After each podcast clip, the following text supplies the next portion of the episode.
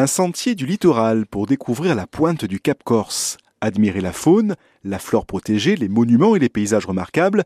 Bienvenue sur le sentier des douaniers. Nous sommes sur le port de Maginadio pour le départ de cette balade. Pour les plus téméraires, vous terminerez votre balade au port de Centuri, soit un trajet de 26 km pour près de 8 heures de marche que nous vous conseillons à faire plutôt au printemps afin d'éviter les fortes chaleurs. Chaque année, ce sentier est emprunté par 40 000 personnes. C'est en instituant une servitude de passage pour les piétons le long du littoral qu'une loi de décembre 1976 a permis la réalisation de ce sentier. Menacé au début des années 70 par un projet touristique d'envergure, il est désormais propriété du Conservatoire du littoral, tout comme les sites naturels et protégés de Tamarone et Santa Maria. La collectivité de Corse, elle, en est gestionnaire. L'ouverture de la première portion du sentier remonte à 1993.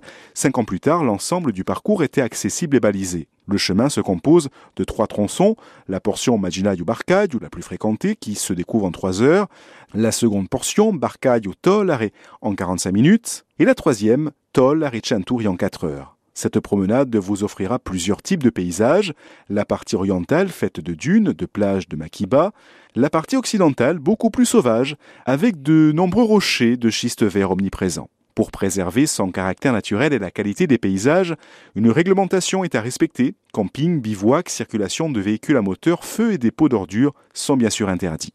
L'ami Alain Camoin, le maître des lieux, vous le rappellera et vous parlera avec passion de cet endroit paradisiaque. Nous étions aujourd'hui sur le sentier des douaniers à la pointe du Cap Corse. À très vite pour une nouvelle balade.